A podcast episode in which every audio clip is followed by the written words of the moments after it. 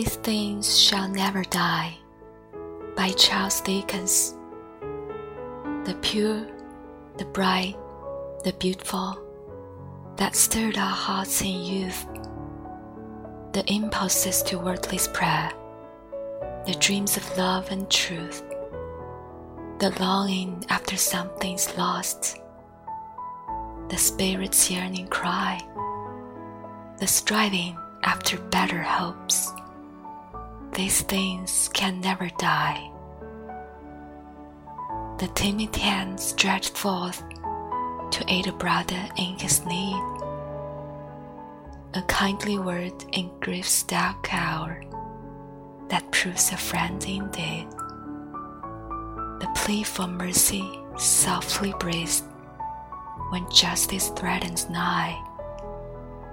The sorrow of a contrite heart these things shall never die.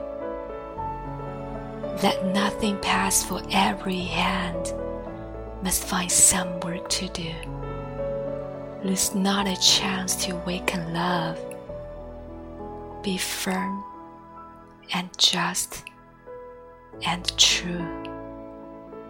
So shall light that cannot fade beam on thee from on high and angel voices say to thee, These things shall never die.